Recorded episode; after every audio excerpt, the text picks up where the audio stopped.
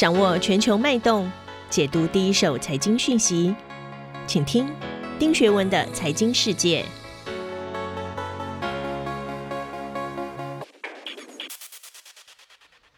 大家好，我是丁学文。时间很快，又到了每周跟大家一起回顾最新一周全球财经情势的时间。照案例呢，今天我还是先跟大家谈一谈最新一期的《经济学》的内容。这一期的内容，我个人很喜欢，所以我给他的评价是 A plus。尤其是呢，这周全球最关心的一个 topic 就是美国大选的结果。也有很多人喜欢问我，为什么《经济学人》可以一枝独秀？在纸媒陨落的今天，牢牢占据精英分子的眼球。那这一期的《经济学人》，你如果看完，你就会了解它的独特之处。这一本杂志，无论内容、笔调跟尖锐度，我都很喜欢。在美国大选刚刚落幕的这个时刻，《经济学》从美国政局的未来、国债市场的隐疾、五 G 科技的发展，以及美元的走势，都给了我们掷地有声的见解。更难能可贵的是。他对中国的双循环、华为跟小米的消长，甚至蚂蚁集团为什么突然被暂缓 IPO，都提出了直指核心的见解。我觉得吧，所有期刊都难免有着每一期的褒贬不一，但这一个礼拜最新的这一本杂志，确实是难得让我自己都愿意废寝忘食，好好读完的一本。这期的《经济学人》封面故事的焦点，已经开始铺陈选后的美国发展，以及留下来的千疮百孔。在蓝上红下的撕裂背景前面，我们看见的是志在必得的拜登。但是你仔细看，伫立在红色阴影的川普仍然虎视眈眈，上面还留下了一排白色大字：“When every word counts，当每一票都有效。”除了血论第一篇第十三页，《经济学人》还在美国板块从七篇文章方方面面分析了美国大选留下来的各种政治后遗症。它的大标题写的是。二零二零年的结果所诉说的美国未来是什么？经济学人对双方票数会如此接近感到不可思议，并认为这意味着民粹主义还在美国。通过这次大选，很明显的，川普能在二零一六年取得惊人的胜利，不是没有理由的，而是共和党的意识形态确实发生了深刻的转变。跟二零一六年的温和票数相比，他没有兑现期望，以及 COVID-19 的糟糕处理。才让他那么多的温和选票离他而去，但共和党没有在众议院被扫地而出，而且似乎可以继续控制着参议院，因为川普而陷入困境的共和党没有一败涂地。这所有一切对美国和全世界都有着很深的意义。同时间，《伦敦金融时报》在十一月七号的社论也特别下了一个标题，叫做“拜登的挑战仍然在前面 ”，Still lie ahead。而且他还说明，从来没有一个美国总统接手过这么陷于困局的一个国家。英国的《卫报》也在十一月四号发表题为《一个危险分裂的国家》。他的社论认为，无论谁赢得今年的总统选举，美国仍将是一个严重分裂的国家。很有趣的是，我想很多人也关心美国大选之后的投资。事实上，日本的生命资产管理公司 Nissay 他们就发表评论说，如果大选结果一直没有办法确定，美元美债会趁机走强，而尼塞尔的固定收益部的总经理也表示，如果投资人需要等待很长时间才能够确定大选的结果，那最好是买入美元和美国公债。同时间，PGIM 债券基金公司的主管希勒他们也指出，民主党如果全胜，对美债是一个利空，可能将十年期的美债殖利率从目前的百分之零点七推升到百分之一。所以，你 say 和 PGIM 的看法是截然不同的。路透社纽约十一月三号则说，投资者和分析师都认为，无论谁在美国总统大选中胜出，美元的长期走势不大可能改善。许多投资人，事实上我知道的哦，也开始压住欧洲的景气循环股跟亚洲股市。投资人认为，如果拜登胜选，会是新兴市场的利多。我想，所有的人听完之后都会满头雾水。好像美国大选不但扑朔迷离，全世界的投资世界也扑朔迷离。我个人是建议大家，不管怎么样，有很多的不确定因素存在股票市场、债券市场，甚至外汇市场。最好的方式其实除了波段操作之外，还是有一定的风险系数的考量，不要一味的追多，也不要一味的看空。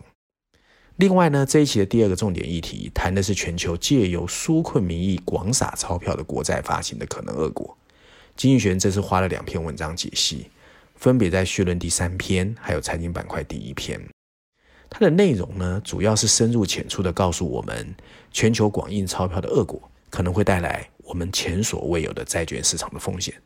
事实上，从今年四月初以来，全球纾困了将近三点三兆美元的资金来支持整个刺激计划，这使得债券的流通量整整增加了百分之十九。而过去一个礼拜，随着投资者开始重新权衡大选过后纾困刺激方案收缩的可能性，债券的收益率还出现了波动。一个更加不寻常的十年横亘在我们的前面，不管二零二一年能不能再次通过大规模的刺激方案。预算赤字已经确定会保持在 GDP 的百分之八以上，可是你要知道，全世界的人口老化会让我们继续增加医疗保健的支出，而美联储 FED 已经没有办法进一步的降息，在未来的经济低迷时期，全球可能需要更大的赤字才有办法刺激经济，而一个超大型的债券市场绝对会放大全球市场的压力和它所遗留后果的负面影响。所以，美联储副主席 Randall Cross 最近就警告，发行量庞大意味着市场一旦下滑，会面临的加速度更大，这可能会破坏政府的借贷能力，并在全球金融体系引起一连串震动。那文章里面也特别提到两个脆弱点，一个是 Primary Dealers 主要的交易商，以及 Ripple 负买回协议。文章有点艰涩。但如果你是金融界的人士，读完你一定会深表赞同。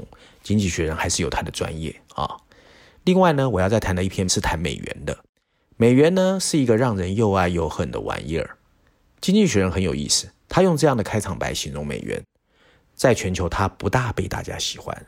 如果有更好的替代，它早就被抛弃了。经历了六个月的艰难，现在他却拒绝安静的离开。但奇怪的是，即使他正在被美国紊乱的选举结果带来麻烦。但他仍然屹立不摇。这篇文章在《经济学人》财经板块第二篇梧桐树专栏，基本上《经济学人》是看空的。不过，《经济学人》在努力阐述了他为什么看跌美元的原因，还是有依有据的。这是他最后一段的结论，我来分享给大家听。他说：“无论美国政治的结构如何，财政刺激措施不会退场，民粹主义也不可能退缩。债券收益率又这么低，在这种情况下。”认为政治人物会放弃由赤字提供的支出或减税是不明智的。在过去五年，美元的上涨是因为美国的短期利率高于西欧和日本。这个世界少数所有人都会同意的一个共识就是，这个优势早就消失了。所以大家要小心，美元可能会有空头。接下来我要跟大家谈的是哦，中美对峙难以缓解，可是科技业的看法又不一样。经济学用了两篇文章，从全球以及中国的角度解析了这个问题。文章分别在序论最后一篇，还有商业板块第二篇。序论的这一篇呢，谈的是五 G，他用的标题很有意思：“Open Sesame，芝麻开门。”他认为呢，一个可能成为华为困境答案的新科技，而这个科技仍然还困扰着很多国家没有决定。而商业板块谈的是小米跟华为的对位，他认为小米有机会哦弯道超车，超越华为。大家绝对不要忘记，今年是五 G 的大年。文章认为哦，Open RAN 是依靠华为或两家北欧企业 Nokia 和 Ericsson 的一个替代方案，借由类似网络虚拟化的相关技术，它有可能改变整个游戏规则。是的，整个科技产业不是只有半导体跟电动车，五 G。带来的整个场景的运用，也会改变全球科技产业的下一个世代独角色所在。事实上，Open RAN 正在获得全面的动能。上个月，乐天推出了全球第一个基于 Open RAN 的五 G 网络，这帮助日本的营运商减少投资四成。它还可以在几分钟之内就把新的服务组合在一起，这跟我们习惯的传统网络截然不同。九月份。在欧洲和拉丁美洲拥有二点六亿移动客户的 Telefonica 已经正式跟乐天合作，并宣布到二零二五年会积极铺设相关的网络。另外，研究公司 Canalys 的新数据表明，小米正在利用华为的麻烦弯道超车。今年的第三季，小米的全球智慧型手机的出货量是四千七百万部，同比增长了百分之四十五。当然，华为卖了更多。五千两百万部，但跟去年同期比，它已经下降百分之二十三。下一季可能会更加疲软。